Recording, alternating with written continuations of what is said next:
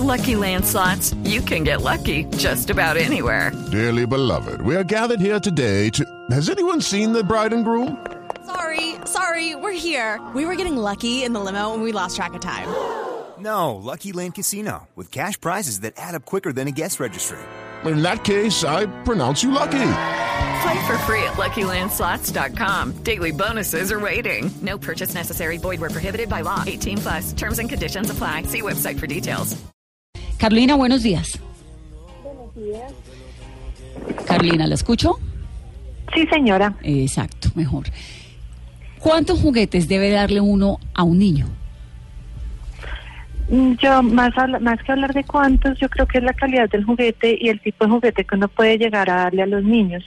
Eh, eso tiene una justificación y es que muchas veces les damos juguetes que son eh, demasiado interactivos y esto impide que los niños desarrollen habilidades, por ejemplo, para socializar con otros o para relacionarse fácilmente con los mismos padres. ¿sí? Eh, juguetes como por ejemplo las tablets o los celulares, etcétera, que son demasiado interactivos, entonces ellos no necesitan comunicarse con los demás. El juguete que le permite compartir con otros o desarrollar habilidades diferentes son los que eh, serían los ideales regalarle en un momento dado a los niños. Digamos, ¿qué tipo de juguetes? ¿Qué tipo, son, ¿Qué tipo de juguetes son los que despiertan estas habilidades y los que se supone que uno debe regalarle a los niños? Juguetes que pueda compartir con otros, por ejemplo, lo que son balones, que le permiten motricidad eh, gruesa, pero también le permite compartir con otros niños en juegos. Eh, los juegos de mesa que participan varios miembros en un momento dado durante el juego.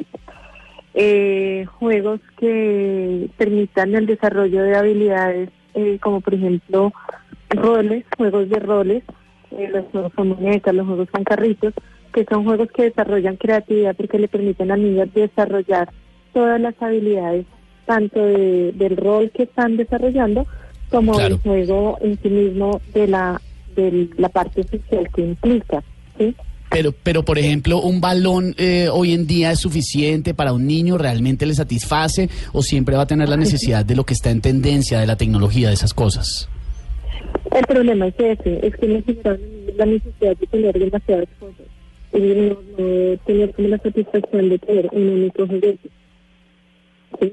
Sino Soy, más les- cosas, la estoy perdiendo, Creo Carolina. que está, está con manos libres. Está- creo que es por eso. Sí, la estoy oyendo mal.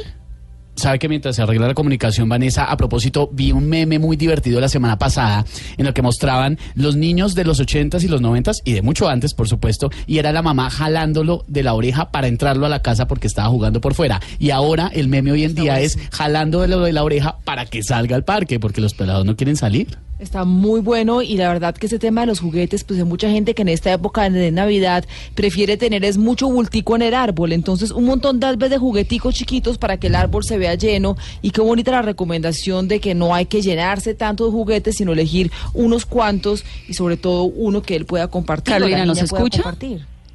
Sí, señora. Ya, ahora. Esteban estaba preguntando que si un balón es suficiente, ¿no? O uno tiene que regalar balón, robot, carrito, muñeca, muñequito. No hay que. No. No, lo ideal sería tener el juguete que uno sabe que el niño va a disfrutar. O sea, si yo pudiera regalarle al niño algo que va a disfrutar y que va a aprovechar para generar diferentes aspectos sociales, eh, cognitivos y emocionales, ¿sí? Si el niño, por ejemplo, le gusta mucho, la, es una niña, le gustan mucho las muñecas, pues obviamente yo le regalo la muñeca, pero pronto la muñeca se la acompañe con ropa para ella, para que ella pueda cambiarla y jugar a que es la mamá y la lleva al colegio y cosas de ese estilo. Le genero creatividad, ¿sí? Pero solamente una muñeca.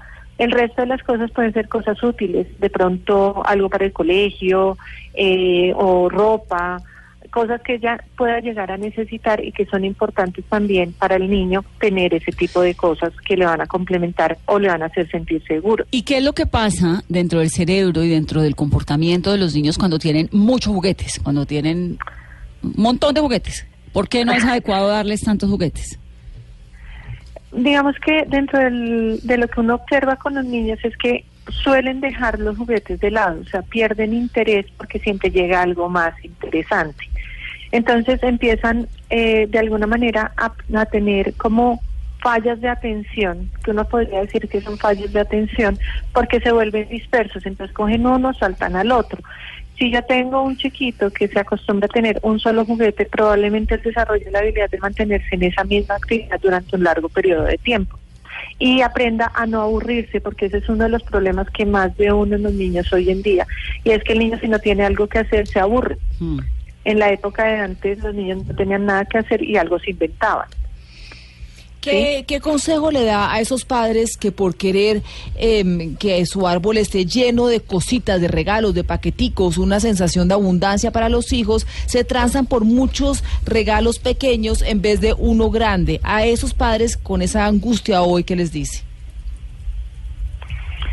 Eh, como clínica yo les diría que no es el regalo lo que lo que importa, sino la calidad y la cantidad de tiempo que ellos comparten con sus hijos, entendiendo cantidad por el número de horas y calidad las actividades que yo realizo con ellos.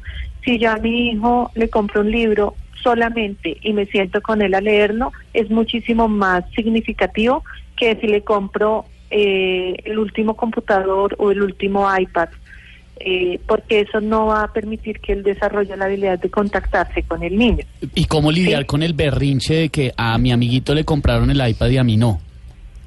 Eh, es muy sencillo ignorarlo.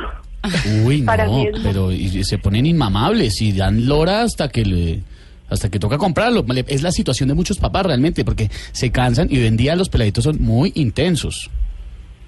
Sí, realmente sí, pero es porque nosotros mismos les hemos permitido que sean intensos. Es decir, nosotros les damos las cosas cuando empiezan el berrinche. Y si tú no se las das, ellos aprenden que pues, no siempre las, las cosas llegan a las manos. ¿sí? Porque esa es la realidad de todos nosotros. Si tú lo analizas en la vida, cuando te llega a ti el sueldo al final del mes. ¿Sí? Y, y, Y durante suerte el mes navideña. Y sí, sí, sí, con bono, con bono. Carolina, gracias. No, señor.